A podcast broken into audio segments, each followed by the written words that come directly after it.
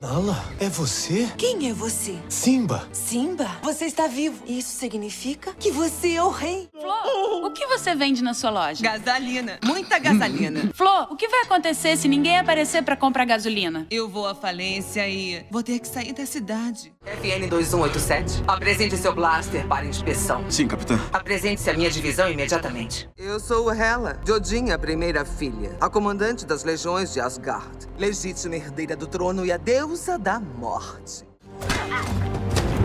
Você ainda está insegura, Diana?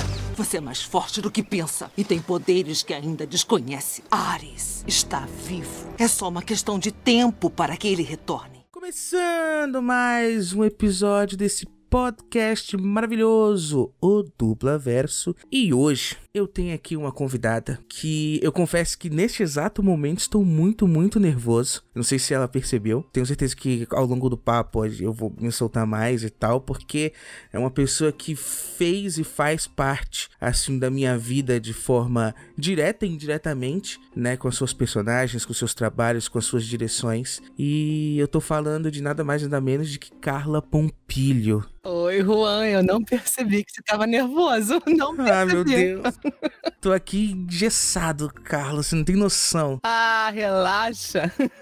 Pô, eu queria estar te agradecendo demais agora publicamente, né? Já agradeci em off, mas agora publicamente para todos os nossos ouvintes. Não só por ter aceitado esse convite, mas por ter separado um tempo aí do teu dia, da tua semana, pra estar tá conversando com um fã e tá gerando conteúdo muito legal que vai ficar aí posteriormente pra galera tá escutando e curtindo também. Ah, Juan, eu que te agradeço. E assim, tô muito feliz de você ter me convidado para participar desse projeto, porque eu acho que a gente tem muita coisa para conversar, muita coisa para falar. Podcast hoje em dia é para a eternidade. Então é muito importante você estar tá fazendo esse projeto e chamando a gente aqui para conversar, por mais que pareça é uma coisa distante, né? Eu tô na minha casa, você tá na tua casa, né, no teu estúdio. Estados diferentes, né? Estados diferentes, eu tô no meu home studio, mas a gente fica muito próximo, né? Isso é muito bacana. Eu fico próxima de você, né? E de todo mundo que escuta teu programa. Isso é muito maneiro. E assim, te agradeço. Eu tô aqui muito, muito, muito honrado de estar tá escutando aqui tua voz pelos meus fonezinhos de ouvido.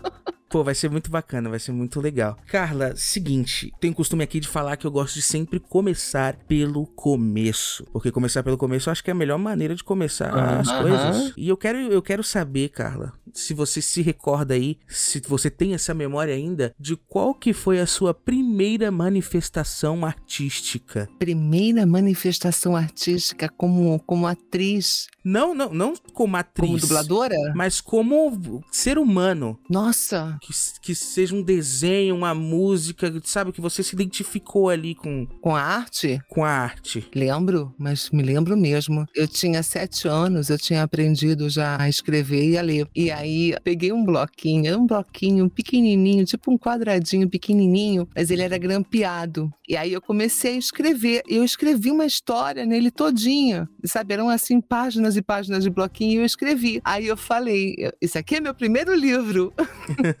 Essa foi minha primeira manifestação artística. Eu tinha sete anos de idade. Muito legal, muito bacana. E a partir deste momento, como é que você se enveredou aí para as artes cênicas e, e, e para esse mundo tão, tão belo da interpretação? Então, aí, aí começou uma trajetória, né? Porque eu tinha sete anos, eu comecei a escrever. Eu escrevia muito, mesmo muito pequena. Eu escrevia demais, demais, demais, demais, demais. Claro que as minhas brincadeiras, elas não eram, né? Eu nunca fui uma criança de brincar de boneca. Nunca fui uma criança de brincar de casinha. Não, não, não, não, era, não era a minha praia. Eu brincava de histórias. Eu vivia histórias, né? Vivia, é, viajava de espaçonaves, brincava que eu era um animal. Eu vivia. Né? O meu Legal. universo era muito esse, das brincadeiras e de escrever. E comecei a ler muito cedo, ler muito, muito cedo. Então, todo o meu imaginário foi muito bem povoado. Muito. E muito, muito Entendi. incentivado pelos meus pais também. É, pelos meus pais, eu tinha uma tia, que essa tia, assim, ela e, o- eu e o meu tio, o marido dela, né? é, são peças fundamentais na minha vida em relação à minha expressão artística. Que a minha, a minha família, nenhum dos dois lados, nem de pai nem de mãe, tinha artista. Eles não, não eram um- uma família da arte, nunca foram. Mas esse tio, que era casado com a minha tia, irmã da minha mãe, ele era um artista. Ele era, ele era um poeta, era um compositor e tocava violão. É, e minha tia cantava com ele, minha tia, é, a- a- acho que ela compunha alguma coisa também e ela cantava. E eles tinham amigos artistas. Então, eles foram a ponte para eu saber o que, que era arte.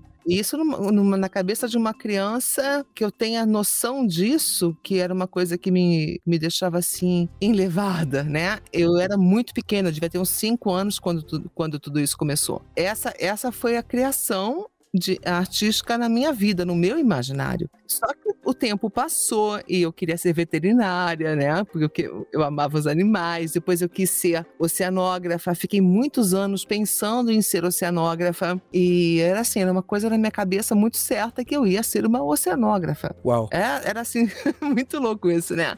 Aí, Eu acho que é a primeira pessoa na minha vida que me diz. Eu, nossa, eu tinha certeza na minha vida que eu ia ser oceanógrafa. é, aí eu ia, eu ia. Uau, E ia mergulhar nos sete mares.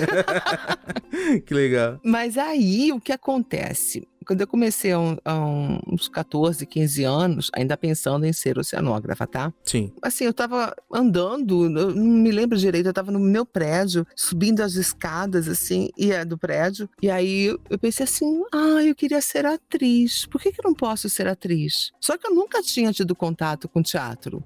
Eu fui muito criança ao teatro, pequena, muito criança, bem pequena mesmo. E nunca tive mais contato. E essa vontade de ser atriz apareceu eu subindo as escadas do meu prédio. Eu tenho, eu tenho uma lembrança Caramba. muito nítida. É, muito louco isso. Era, foi muito louco. Porque eu falei assim, por que, que eu não posso ser atriz? Nossa, que legal ser atriz, eu vou ser atriz. E aí ficou aquela, aquele embate, né? Oceanografia ou, a- ou atriz? E o tempo passou, Juan. Eu pedi de presente de, de 15 anos para minha mãe um, um curso de violão, que não deu em nada, porque não, não, é- não era minha praia, não era, então desisti. E pediu um curso de teatro. Fui fazer um curso de teatro amador, era, eu tinha 15, 16 anos, mais ou menos. Me encantei, fiquei louca.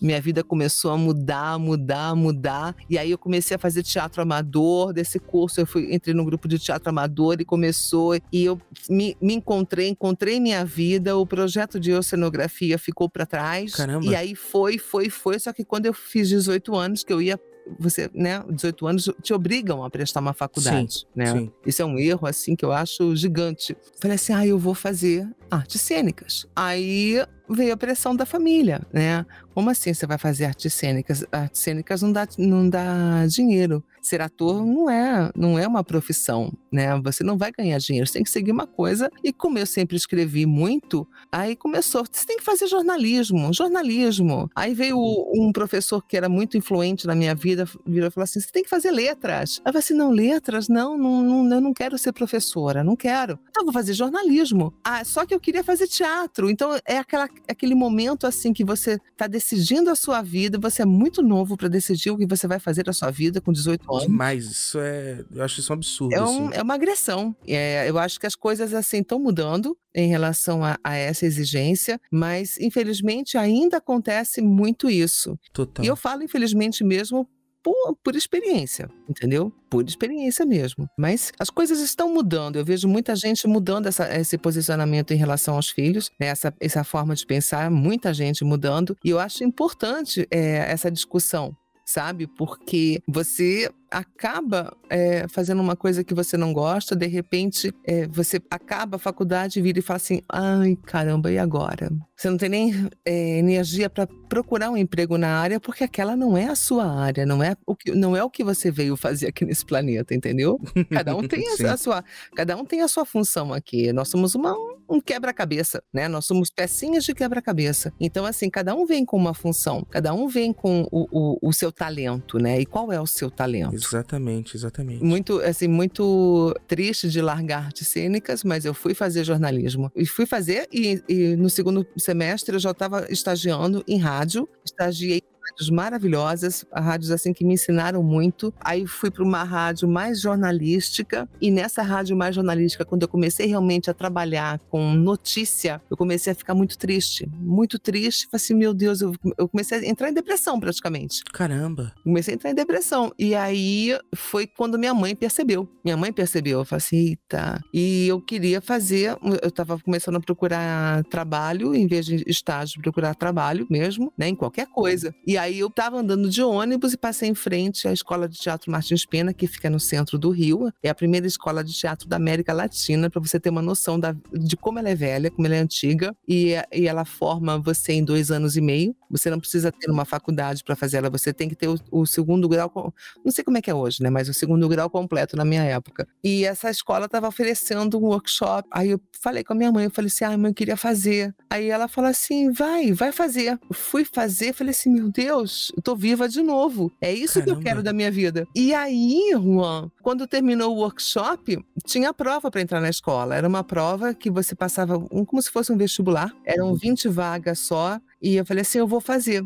E nisso, né, tinha pressão muito grande do meu pai, que ele queria que eu me formasse. Faltava muito pouco tempo para eu me formar, mas eu não tinha mais energia para ir à faculdade. Parei a faculdade, minha mãe conseguiu convencer ele, conversar com ele, né? Minha mãe me deu total apoio. Legal. E aí ela, aí eu falei assim, eu vou fazer a prova. E foram 400 inscritos. E assim, você tinha a prova de interpretação de texto, que nem em prova de português mesmo. Sim, sim. Interpretação de texto, ali já, já era uma peneira. E aí você tinha que apresentar um monólogo, depois você tinha que apresentar um monólogo dado pela, pela escola, e depois você passava por uma entrevista. E assim, no final eu passei. Eu fui uma das, das 20 pessoas que pegaram, que, que entrou nesse Que semestre. legal, que legal. E aí, a partir daí, minha vida, minha vida artística realmente começou, porque eu falei assim: o que eu quero fazer, é o que eu sei fazer, é o que eu vim fazer, né? E comecei a estudar. Foram dois anos e meio estudando bastante, não tinha dinheiro, e para ajudar, eu ajudava minha mãe, eu fiz uma troca, falei assim: olha, eu te ajudo no seu trabalho. Ela trabalhava com vendas. Eu te ajudo no seu trabalho, mas eu quero estudar. Então, assim, eu não só tinha dinheiro de passagem, não não tinha dinheiro para mais nada, nada. Se me desse fome, eu ia ficar com fome até chegar em casa. E aí,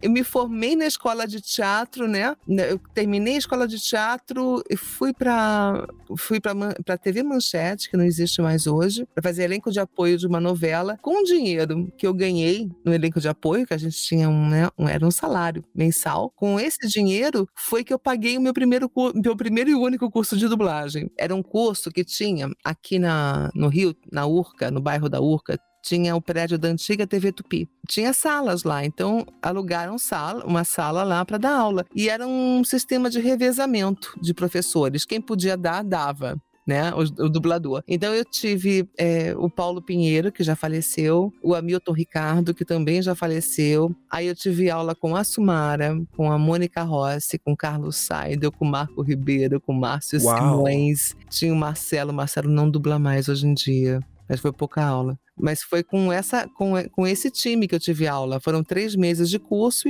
e, daí depois, uma vez por duas vezes por semana. Era uma hora e meia de aula, terça e quinta. E aí foi aí que, depois desse curso, meu dinheiro acabou. Que eu- aí eu comecei, eu tenho que fazer alguma coisa para ganhar dinheiro. Né, para movimentar minha vida, porque se eu viver só de teatro, realmente não dá. Que o teatro você ganha percentual de bilheteria, é muito pouco, não dá para você se bancar. Né? E eu estava começando, eu estava no início. E aí, com a dublagem, a dublagem era uma coisa que eu achava legal, porque, para começar, eu era apaixonada por cinema, por filmes, né?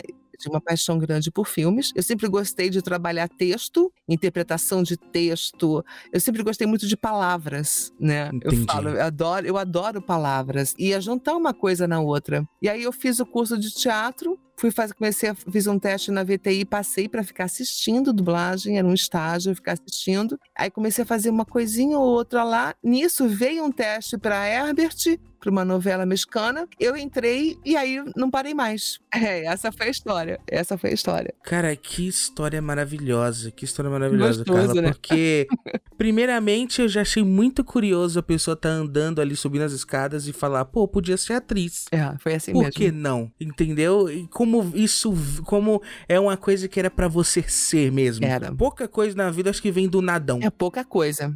E Pouca uma coisa. coisa. tão decisiva assim, né? Uma coisa tão que faz tanto tão parte do teu ser, né? Vinha ser isso realmente é, é, é impressionante e é muito legal também outra coisa que você falou, foi falando dos professores, por isso que eu te perguntei, né? Porque facilmente você tá nesse panteão que você disse dessa galera é, que, que te deu aula. Nossa, até me emocionei agora. Mas é uma verdade, é uma verdade. Eu acompanho firmemente dublagem, assim, desde 2012, mais ou menos, que eu, que eu mergulhei nessa, nessa área assim, de curiosidade, de saber, de me apaixonar e de ter casos de, por causa da dublagem, eu levantar no cinema e bater palma. Ah, que lindo. Eu não lembro o filme, eu não lembro o filme, não me pergunte, não lembro. Eu lembro da situação, assim. E isso é, isso é incrível, isso é incrível. E ter você aqui, tá falando contigo, ter esse tempo contigo, tá sendo muito especial pra mim. Ah, que lindo.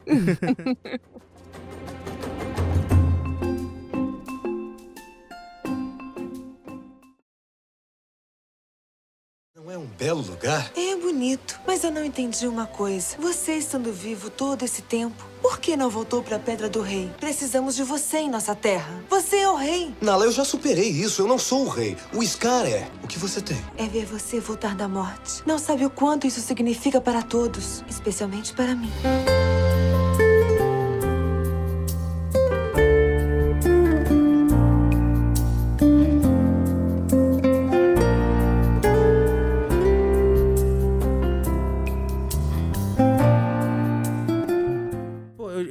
Pesquisando mais sobre você, né? Eu vi que você já deu muita entrevista, né? Já falou muito sobre essa personagem, mas eu tenho que ter registrado aqui no Dublaverso como é que foi ah, essa, esse teste, como é que foi, como é que te chamaram, como é que foi esse teste, como é que você, a sua reação ao ganhar esse teste e o que, que essa personagem mudou na sua vida, que é a Nala do Rei Leão. E como é que foi a emoção? E lá vai uma pergunta é, é, um pouco mais capciosa no sentido, como é que foi a emoção de fazer os três filmes do Rei Leão, né, o um, dois e três, e depois de alguns anos voltar pra fazer a Guarda do Leão. A guarda do leão. Que foi um desenho que eu não acompanhei na TV, mas quando chegou o, streaming da Disney, né? O Disney Plus, eu corri pra assistir tudo. Um desenho muito legal, muito bacana. Então me conta que foi como que é a sua história com a Nala. Então, a, a minha história com a Nala, eu, né, como, como você mesmo falou, já falei algumas vezes essa, esse início, né? Mas eu acho importante colocar. Sabe por quê, Juan? As oportunidades estão, estão abertas para todo mundo. Você tem é que estar sempre realmente conectado, seja lá com, com quem você chama de Deus, de universo, seja lá como for. E as coisas acontecem para você de uma forma muito bonita. Na hora você não percebe que está acontecendo uma coisa muito bonita. Quando você olha para trás é que você vê. E essa, essa coisa do, do Rei Leão foi um, eu falo assim, foi um presente do universo para mim. Por quê? Pra você ter uma noção, vamos lá, vamos voltar. Em 92 eu fiz o curso, em 93 eu fui contratada pela Herbert, comecei a dublar em maio na Herbert, em, em junho eu fui contratada. Eu acho que o teste foi em 94, início de 94, porque o filme é de 94, né? Isso. Então acho que foi no início do ano de 94. A Disney, né, os filmes de cinema da Disney iam para Delarte, né? A Delarte eh, tinha uma casa gigante, os filmes iam para lá. E eu dublando na Herbert, né, começando a dublar, eram poucas casas de dublagem que existiam na época, e eu começando a dublar em outras casas. Aí veio uma mensagem, né? Mensagem não, mensagem é coisa muito atual.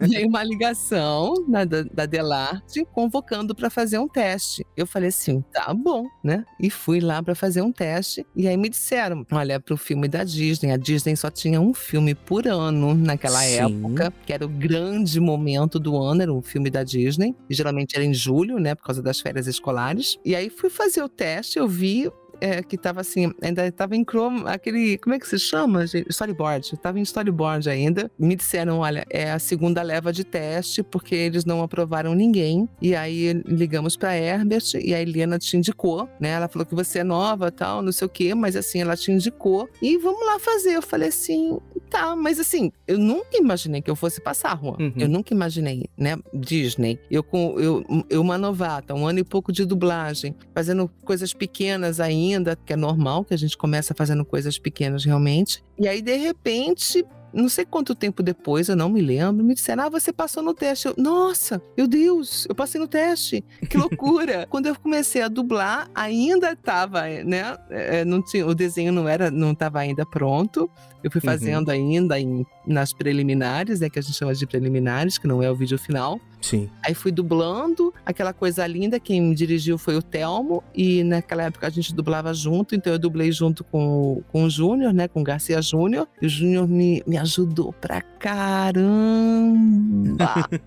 Ele me ajudou pra caramba. Uma- muita coisa, muita coisa ele me ajudou. Aí terminou, ok, terminou. Vamos esperar julho acontecer, né? Vir o grande desenho da Disney, né? Vamos lá. Sim. E a gente não podia falar nada pra ninguém, né? Então, na minha. Quando chegou julho, assim, eu tá. Minha mãe me acordou numa sexta-feira de manhã. Falei assim, Carla. Olha isso aqui, minha filha. Era uma revista, chamava Revista da TV. Eu nem sei se existe hoje ainda, de um jornal aqui do Rio. E a revista da TV, a capa da revista da TV era o Rei Leão. O meio da revista era uma reportagem gigante, que eu ainda tenho que procurar essa reportagem, porque eu tenho, eu prometi pra uma galera que eu ia publicar no Instagram essa revista.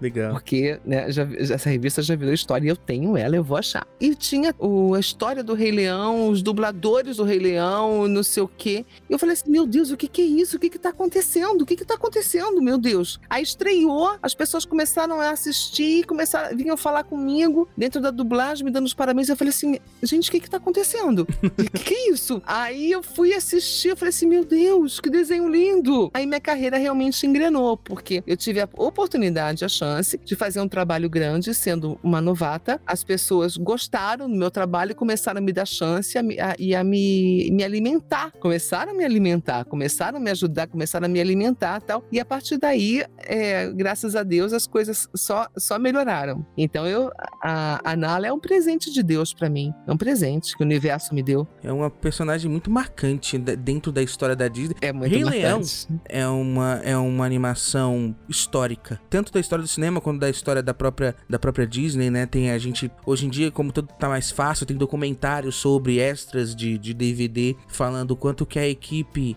ah, de produção não colocava tanta fé né, nesse filme e tal. Que foi feito por tipo, um time B de animadores da Disney e tal. Né? Foi um grande surpresa, acho que pra todo, tudo e todos e.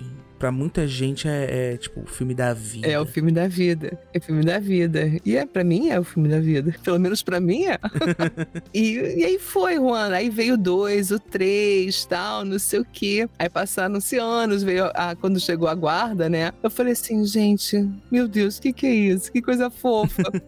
e aí curti muito fazer, curti bastante. Eu, eu sou muito, muito apaixonado por mitologias, né? Então eu gosto de quando pegam, tipo, o universo de Rei Leão, os personagens, o ambiente e tal, e expandem isso e criam novos personagens dentro daquela história. Guarda do Leão fez isso de uma maneira brilhante, assim. E é isso, essa é, essa é a minha relação com a, com a minha leoa. Sensacional.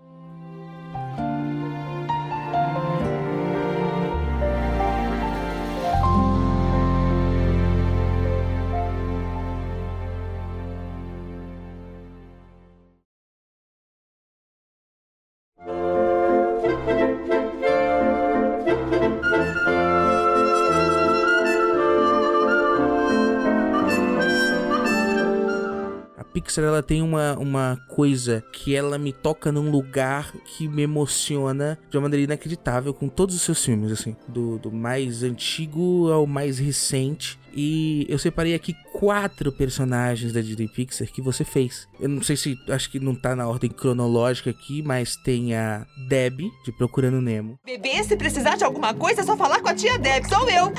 Ou se eu não estiver aqui, pode falar com a minha irmã, a Flor. Oi, aí, como é que vai? Não escuta minha irmã, não, ela é doida. Tem a Flor de Carros. Sabiam que o Doc é um carro de corrida famoso? É o fabuloso Hudson Hornet. Fabuloso? Eu nunca vi o Doc passar de 40 km por hora. Por acaso você já viu ele correr? Tem a Mary de Wally. Ah, Mary. Ah, ah, claro, fica à vontade. E tem a Estica de Toy Story 3. O Estica ganhou essa Você perdeu! O que acham dos caras que chegaram? Alguém vale a pena? Ó, peraí. Lixão neles.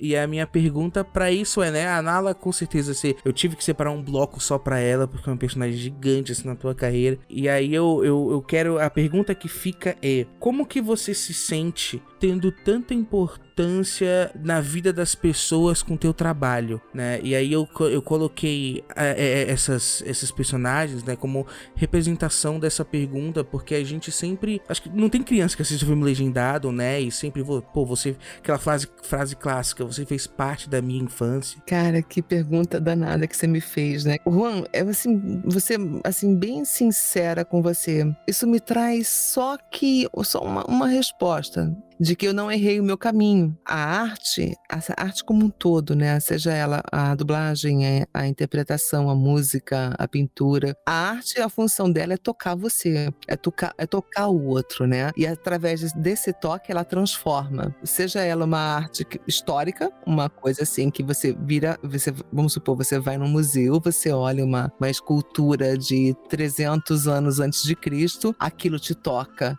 Te toca de alguma forma, tipo assim, nossa, é, a beleza te transforma, né? A beleza te transforma, você volta ao passado, você revê uma história do mundo. Uma pintura, ela te eleva para outros lugares. A música, então, ela te cura, te transporta, te faz feliz, te faz chorar. Então, assim, a arte toca de alguma forma. Vamos dizer assim, né? Os personagens não fui eu quem criou, né? Eles já vieram prontos e eu coloquei a minha voz. Mas a partir do momento que eu coloquei a minha voz no nosso idioma, em português, eu exerci a minha arte também. Então, de alguma forma, a minha voz, ela agiu como um agente transformador de, né, para alguém. Se meu trabalho como atriz, uma atriz, como atriz da voz, passou verdade e te tocou, então a minha função como artista está completa. Se a interpretação que eu dei para aquele personagem te tocou, te chamou atenção, te fez eh, entender a história, a minha função já está completa. Eu, como artista, já cumpri a minha função. E é isso. É, assim, as personagens sempre foram maravilhosas. Eu sempre me diverti muito fazendo. Acho que isso é o mais importante, né? É, a gente se diverte muito fazendo. É muito bom fazer. É, é, divertido. Então a gente sempre se divertiu e sempre foi uma grande comemoração quando estreava. E tanto a Flo quanto a, a Deb, Toy Story, né? Chica, foi, muito, foi, foi uma participação muito rápida, né? Foi legal porque a Chica, além de ser, fazer parte do panteão dos vilões ali naquele filme, ela é marrenta e tem uma, uma cena muito engraçada de tipo, jogando pôquer. É, sim. Num brinquedo. Uhum. E nossa, Toy Story eu ri demais, ri demais. A tua história é tudo de bom. E a, e a Mary, Juan? A Mary só fui entender o personagem como um todo mesmo quando eu fui, eu fui no cinema assistir o Wally. A gente só dubla as nossas partes, a gente não vê o resto do filme. Quando eu vi, eu falei assim: meu Deus, que personagem maravilhoso, a Mary. E o Wally é um dos meus filmes preferidos. Eu não sei como que eles conseguiram fazer uma animação que pelo menos metade dela não tem fala, não é falada, né? É absurdo. É absurdo e tua né? personagem, né? ela conversa tanto que tá, com o que tá, tá, acontecendo hoje em dia, né? Que ela é a primeira personagem no filme, assim, que realmente acorda pra pseudo-realidade, né? Que eles estão ali dentro daquela nave e tal. Sem estar aquela tela o tempo todo na cara e. E comendo sem andar, né? Você come e bebe sem andar, sem andar, né? Aquela coisa automática. O óleo é tudo. O óleo é maravilhoso, maravilhoso. Nossa Senhora porque ele é atual, o negócio do lixo, né? O, o, ecossistema, o lixo, tudo morrendo e a gente com cada vez mais lixo, cada vez mais lixo, né? E aquela nave, as pessoas morando naquela nave, sendo alimentadas pelas máquinas, come, bebe, dorme e não anda. Senta numa cadeira e é levado pelos lugares, né? Cara, esse desenho é tudo. É como, é como se a vida das pessoas literalmente estivesse em piloto automático, né? Exatamente. E aí elas não se enxergam, não enxergam o outro, enfim. Olhando os bastidores, é um filme que ele foi. A, a, ideia surgiu no mesmo dia que surgiu a ideia de fazer Toy Story, acredita? Não sabia. Os criadores estavam numa mesa de. tipo, numa lanchonete. Estavam conversando o que a gente pode fazer como primeiro filme da Pixar e tal. Aí eles tiveram quatro ideias primordiais. É, as quatro não tenho certeza. Mas três era tipo Toy Story, Wally e Monstros S.A. Caraca! Ou seja, é um, é um negócio que tá dentro deles desde os anos 90. E ainda bem que foi feito e pô, essas, essas. Como eu te disse, a Pixar é uma, uma empresa assim que mexe comigo. Tu faz parte disso.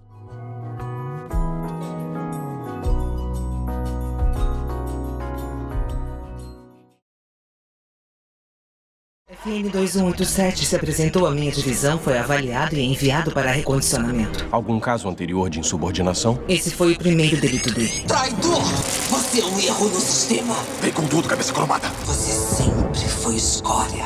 Sempre escolha rebelde.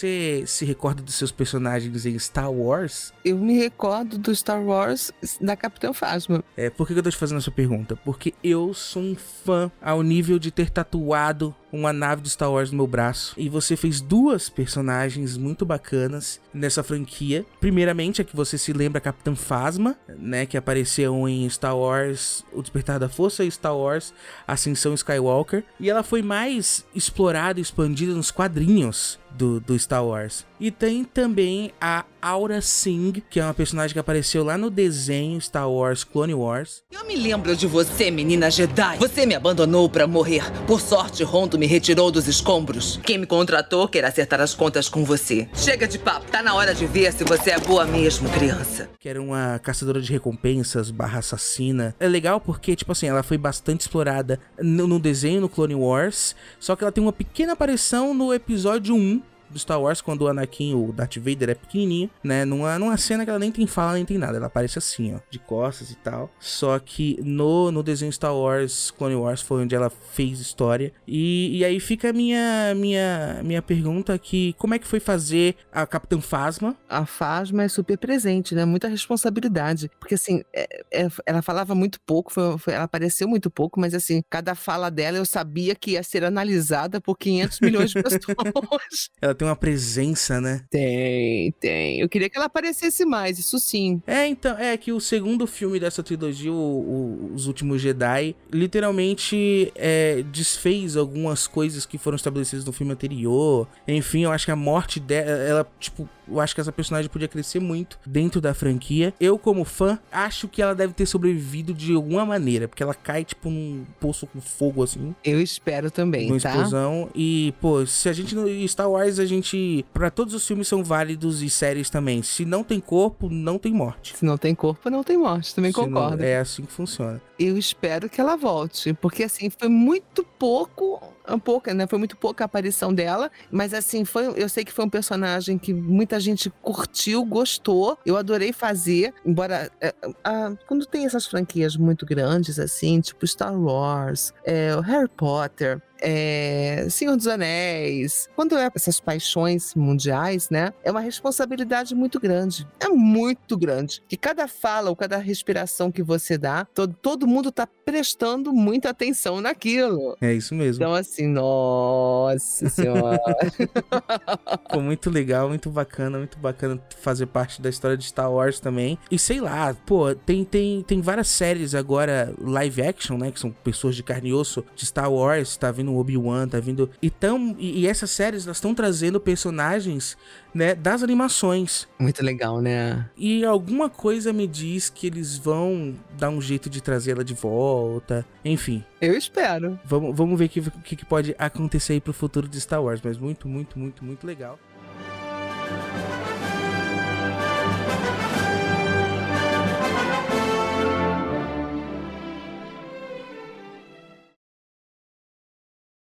Taças e festas no jardim? Acordos de paz? Odin, orgulhoso do que tinha, com vergonha de como conseguiu. Éramos imbatíveis. Eu era sua arma na conquista que construiu o Império de Asgard. Um a um, os reinos se tornaram nossos. Mas aí, simplesmente porque minha ambição superou a dele, ele me baniu.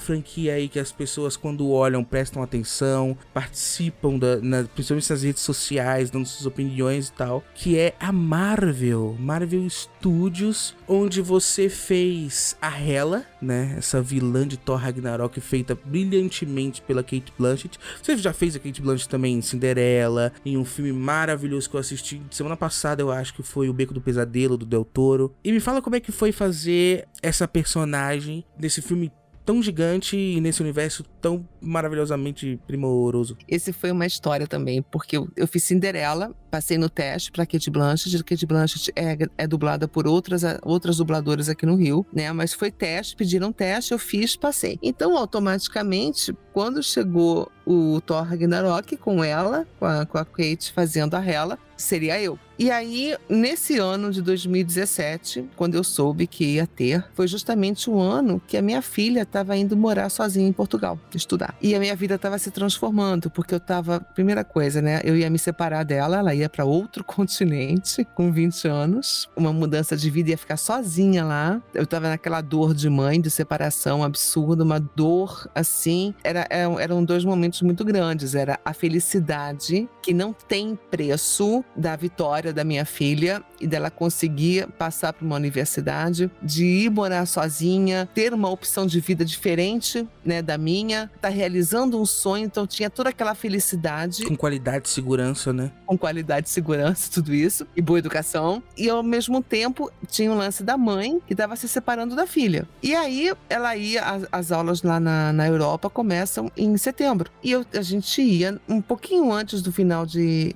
É, do início de setembro. Assim, início, início de setembro, tipo um, primeiro de setembro, vamos supor, né? A gente ia para lá porque eu ia com ela, eu ia deixar ela lá, ver onde ela ia ficar. A gente já tinha tudo pronto, mas eu queria conhecer, né? Eu ia lá de, de leoa, né? Ver minha cria, deixar minha cria lá, em setembro. E aí me vieram falar: olha, você não vai acreditar, que coisa maravilhosa, ela vai voltar e papapá, não sei o que, meu Deus, que coisa linda. Olha, eu não posso te falar muita coisa, mas é um personagem que ela vai fazer que é maravilhoso. Eu falei assim: nossa, que coisa linda. e quando é que vai gravar? Em setembro. Eita. Aí eu parei. Eu falei assim: não, eu preciso conversar com você. E foi, foi com o Serginho Cantu, né, que dirigiu o filme. Falei assim: ó, tá acontecendo isso, isso, isso, isso. E a minha filha é prioridade. Então, se eu tiver que abrir mão do filme, eu vou abrir mão do filme. Aí ele fala assim: não, a gente vai dar um jeito. E aí eu já tinha passagem comprada, tudo certinho. E a gente, naquela tensão, naquela tensão, eu ia passar quase 20 dias lá com ela. E a gente tenso, né? Eu tenso, ele tenso, aquela tensão toda, né? Como é que vai ser? Eu já, eu já tinha feito o trailer, foi, foi aprovado, papapá. E era, eu ia viajar com ela numa segunda-feira. Aí ele virou pra mim e falou assim: a gente vai adiantar um pouco a gravação. Vamos segunda-feira de manhã? Eu falei assim: meu Deus. Eu tô embarcando com ela às 5 horas da tarde. Então a gente tem que abrir o dia no estúdio. Aí ele fala assim: viu lá, vambora, vambora. Caramba. A gente começou a gravar 9 horas da manhã. Então você imagina, era o dia mais decisivo da minha vida e da vida da minha filha. Eu tava muito abalada emocionalmente, muito, muito, muito, muito. Tava indo viajar, era uma viagem de, de sei quantas horas, toda uma transformação, mala pronta, e eu ainda fui gravar. E eu lembro que a única coisa que eu virei para ele foi assim: olha, fica tranquilo que eu vou te entregar um trabalho legal, tá? Assim, não tem dúvida, não sei o que, o Sérgio, né, super carinhoso e tal, foi muito carinhoso comigo. E aí eu falei assim: vambora gravar. Aí fui gravar, quando terminei de gravar, terminei ainda de gravar um pouco antes, beijei, dei um beijo nele, obrigada, fui para casa, peguei mala e fui embora para o aeroporto. Só que com a volta, já, a gente já tinha marcado no dia 18 de setembro, que eu ia voltar dia 17. No dia 18 de setembro já estava marcado o que a gente chama de retake, né? Que são, são correções no filme, Entendi. né? Cena que muda, entra a cena, uma coisa não ficou boa, querem que refaça. Então são os, os retakes, né? E aí já tinha marcado. Então eu, che- eu fiz o filme todo dia. Quando chegou no dia 17, eu cheguei. Dia 18 de manhã eu tava lá para fazer tudo. Mas assim, essa foi a história da Hela porque eu tava num, num nível emocional no limite. E eu tinha que me. Eu acho que me concentrei tanto, Juan, em fazer o trabalho. E eu não podia errar. Imagino. Porque eu não tava aqui no Brasil no dia seguinte para consertar. Eu ia ficar 15 dias e só ia consertar quando voltasse. Eu não podia errar. Então a gente fez com todo carinho e tal. O meu nível, o meu emocional no limite, no limite, Aham. assim. E, e, e aí nasceu a Hela. Na Hela foi uma explosão. Caramba, o trabalho de atriz que você fez nesse, nesse, nesse momento foi impressionante, porque a Hela é totalmente ao contrário do que estava a Carla Pompilho naquele momento. Exatamente. Totalmente ao contrário. Totalmente, e é um trabalho lindo, né? Que ficou, que tá aí, e, e é, todo mundo pode conferir que tá muito bem feito. Caramba, que história de bastidor. É cheio de história. Eu sou cheio de história.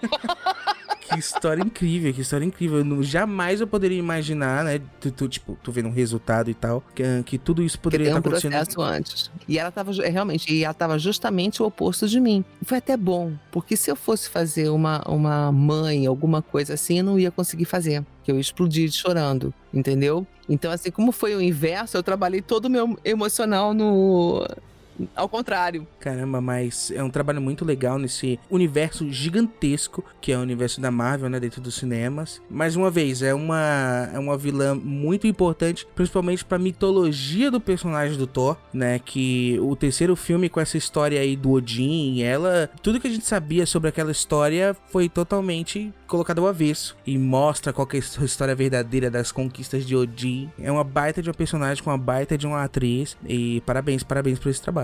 Obrigada. Sensacional. Obrigada.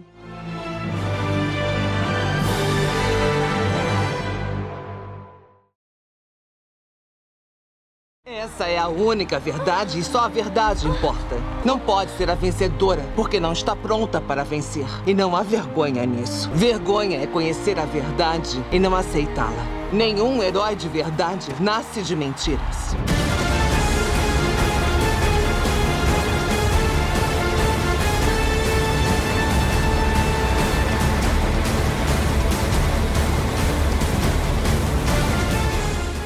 Já que a gente tá nesse, nesse momento aí de super-heróis, você fez também a Etíope, que é a tia da Mulher Maravilha, a maior guerreira de Temícera. Pô, Robin Wright, né, fazendo aí essa personagem incrível. E como é que foi esse processo desse filme também? Isso aí eu tenho uma brincadeira que eu, com, a, com a Flávia Sadi, né? Faz a Mulher Maravilha. Eu falo assim, meu amor, quem te ensinou a lutar fui eu. Se não fosse eu, você não lutava, filha. Exatamente. Sensacional. E aí é muito legal, né? Porque ele apresenta essa personagem interessantíssima que a gente teve muito pouco tempo de tela dela no primeiro filme, porque ela morre. Só que aí a gente pelo menos teve um gostinho dela ali no começo do segundo filme, né? Mais uma vez, essa personagem é para dar lição. Ela só dá lição na Mulher Maravilha, né? Então ela mostra assim que o, o poder da verdade. Eu acho, sinceramente, que tinha que ter um filme só das Amazonas. Desde que saiu o primeiro Mulher Maravilha, eu penso isso. Tinha que ter um filme só em Temícera aí falando só sobre aquelas mulheres incríveis. Gente, o início do, do primeiro filme com elas, eu não acreditava. Eu falava assim, meu Deus, o que, que é isso? Eu quero isso, eu quero duas horas e meia num filme desse. E aí, quando acaba, você fala assim: não, mas não é hora de acabar ainda. você fica naquela, nossa, não é hora de acabar. Aquilo também foi lindo, foi um presente também. É, a, a, Robin, eu, eu, dublei ela em vários filmes. Sim. Né? E eu acho ela uma excelente atriz, adoro o trabalho dela, porque ela é muito. Ela é visceral. A, a Robin é, é, muito visceral. A interpretação dela, o olhar dela é uma coisa muito sentida, né? Eu já estava acostumada e quando ela veio linda daquele jeito, Nossa. Faz, aquelas participações, aquele trabalho de corpo que ela fez. Eu falei assim, meu Deus, que deusa! né? E dublar ela foi, foi também uma, foi, foi uma realização né? Porque quando eu era criança, é claro que assim, a Mulher Maravilha eu assistia todas. Imagina assistir todas as Mulheres Maravilhas que você possa imaginar no desenho. quando apareceu a, a Linda, esqueci o nome dela, Linda Linda Carter. Linda Carter. Linda Carter quando a Linda Carter é, fez o, o, primeiro episódio de Mulher Maravilha, eu falei assim, gente, é, é aquela coisa de, de, de, criança, né, de menina, né? Eu quero ser igual a ela e a Mulher Maravilha. Para mim, então, Mulher Maravilha sempre foi um ser é, muito forte na, na, na, minha vida. E aí fazer a tia da Mulher Maravilha, por isso que eu falo pra Flávia, assim, filha, quem te ensinou a lutar fui eu.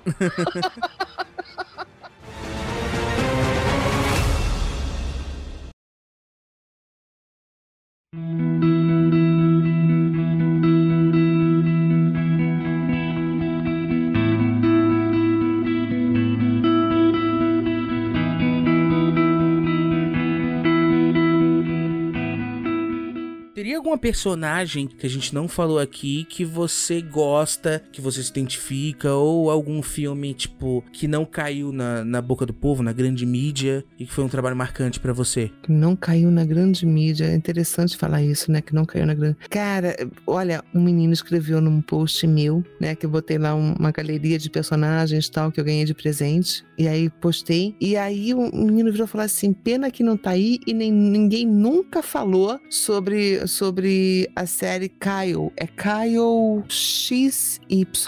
Deixa eu ver se eu entendi. Ele não tem família conhecida, não se comunica e foi encontrado vagando sozinho pela cidade? Era só o que o registro do juizado dizia. Mas tem uma coisa que você devia ver. Não tem umbigo que é 2006 ficção científica disponível no Disney Plus. Olha, essa série, essa série é de uma sensibilidade, de uma relação. E eu fiz a mãe dele, né? A mãe dele quem dirigiu foi o Guilherme Briggs, né? Com hum. todo o amor do mundo, todo o carinho. Então a gente ficava, né? A gente ficava lá ah, fazendo, ah, afagando a série, né? Afagando o personagem. Essa mulher é maravilhosa essa série é maravilhosa e ela não foi uma série assim muito difundida, não pouca gente conhece essa série. Caio XY.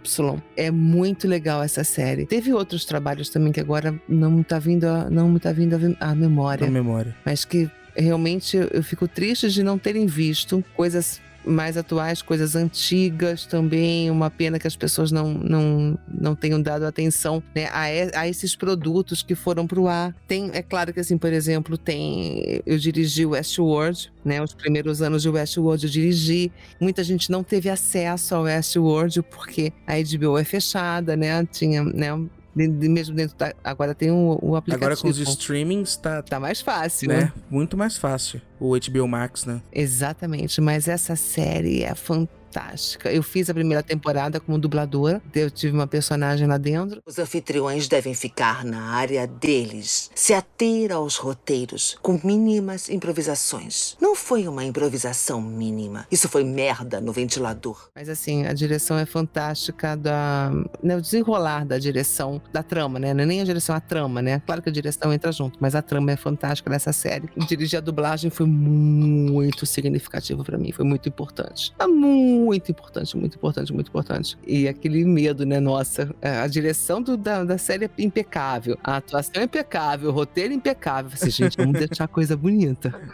Quando chega em você, vamos deixar a coisa bonita, pressão, olha a pressão. Vamos deixar isso aí bem bonito. Então, assim, são coisas assim que a gente, a gente, como a gente vai dublar, a gente fica vivenciando o personagem e a gente se envolve com a trama. Então, é, quando vai pro ar e as pessoas não dão atenção, a gente fica, gente, uma série maravilhosa, um filme maravilhoso menos ninguém viu.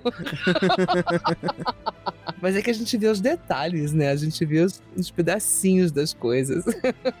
Mas que legal, que legal então que, que a gente tem a oportunidade de discutir essas coisas aqui, né? Então, cada trabalho que, tanto que eu separei quanto que a Carla acabou de falar aí, fica como dica, né? Pra galera ir atrás. Como a gente disse aqui também, com os streamings tá bem mais fácil de, de encontrar dublado. Pra galera tanto a prestigiar tanto a série quanto a, a dublagem de qualidade, né? 了。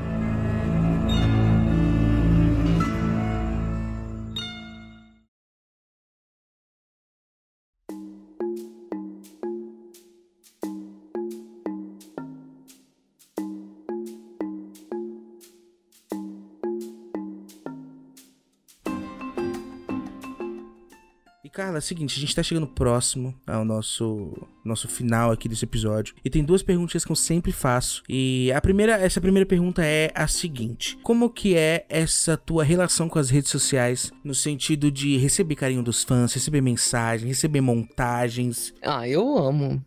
Eu amo. Eu queria, eu queria ter mais tempo de responder às pessoas. Porque às vezes eu vou naquele buraco negro das mensagens e quando eu vou lá, eu vejo cada coisa linda ou cada coisa maravilhosa e eu não vi, eu não respondi, entendeu? E isso eu fico, eu fico arrasada. Mas o que acontece? É, é, é aquela, aquela coisa assim, né? O, dia, o, dia, o teu dia vai andando, né? Fora o teu trabalho, você tem tua vida. Então, assim, eu queria separar um. Até uma boa ideia isso, sabia? Separar uma hora do meu dia para responder todo mundo, para conversar com as pessoas. Porque eu adoro Eu adoro. Que legal. Tanto que eu reposto tudo que me marcam.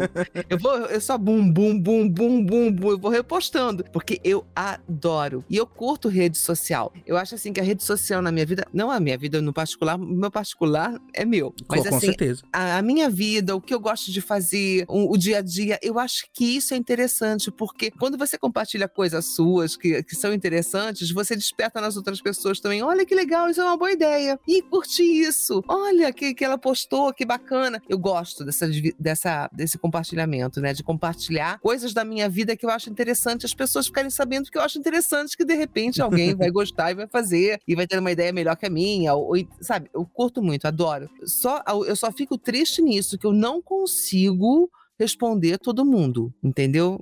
É- uma coisa que eu peço desculpas a todo mundo que eu não consigo. Vamos finalizar aqui com a última pergunta, que é: qual que é a importância da dublagem na tua vida? Eita, você faz umas perguntas danadas, né? Cara, a dublagem me deu tudo que eu tenho, materialmente falando. Me dá condições de criar minha filha, me dá condições dela estar estudando, fazendo o que ela ama, me dá condição de ter uma casa que pra mim é um aconchego. Eu sou uma pessoa muito simples e muito básica, e mas a minha casa é o meu aconchego. Ela me dá condição de ter gatos, ela me dá condição de, de acordar feliz, independente de qualquer tipo de problema que a profissão tenha, porque tem, né? É normal, Claro. completamente normal, né? São relações humanas, são seres humanos, então a gente tem, né? Se a gente se relaciona com as pessoas, então tem problemas, é claro, não é um mar de rosas não, tá, gente? Quem disser que é mar de rosas é mentiroso, porque não é.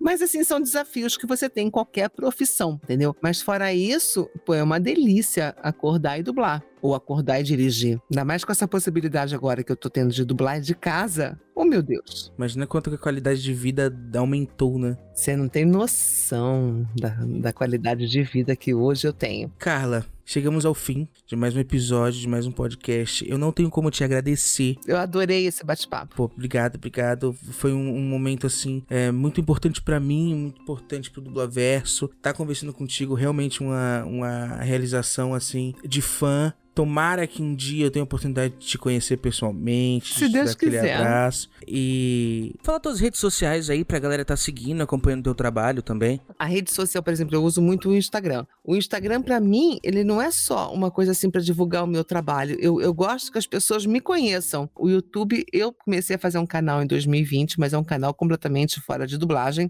ele é um canal de meditação. Entendi. Né, narro algumas meditações, que é muito a minha praia tal. Esse canal se chama Connect, tem vídeos meus, mas aí em 2021 eu não alimentei ele e eu quero voltar esse ano de uma forma diferente, com a mesma coisa da praia, dessa praia de meditação, de autoconhecimento, de conexão, de, de coisas, histórias. Eu quero contar histórias legais. Aí eu quero aparecer, eu, Carla, eu quero aparecer, entendeu? Eu vi uma entrevista muito interessante tua com a Marcela Duarte, que você tava falando sobre. é, qual que era o nome? Té. Teta Começa com T. Teta Healing. Isso. Que conversa com essa parte do, do autoconhecimento. Sim, essa, essa é, a minha, é a minha segunda. Essa é a minha segunda vida. Não é uma vida atrás, é uma vida paralela. Que eu gosto das terapias alternativas, sou muito ligada a Teta Healing, eu sou muito ligada a, a diversos tipos de, de curas multi- multidimensionais. Eu gosto desse lance da, da leitura, de ampliar mesmo a tua consciência, dos mestres ascensionados. Eu gosto. Essa, essa é a minha vida paralela. Entendi. Eu acho que sem ela eu não consigo viver porque é a minha conexão. Então, assim, não tenho uma religião, nenhuma religião, mas eu sou muito contato é, conectada com a espiritualidade. A espiritualidade, que é um, para mim é a, é a minha, é a minha força motriz, é a minha chave, é a minha virada de, de, de energia, é o estar bem para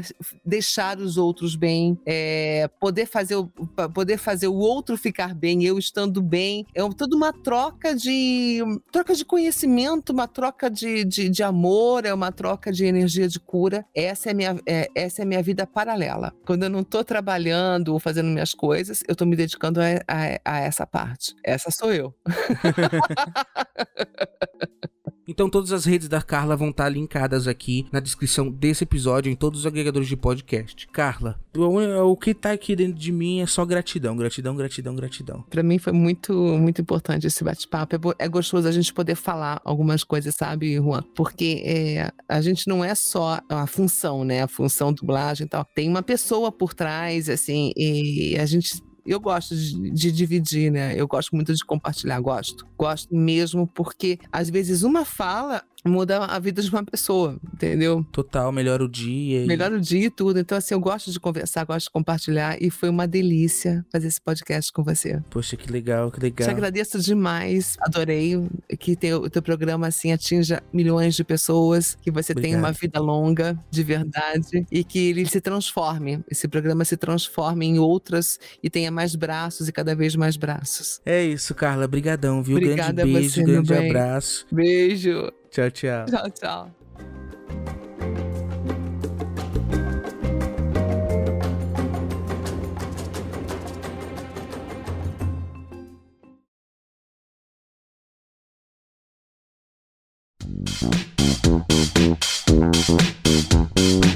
Obrigado mais uma vez a quem escutou esse episódio que foi sensacional.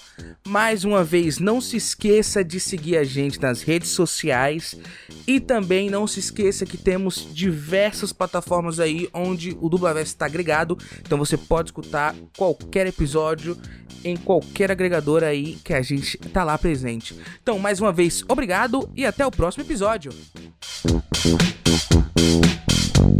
Thank you.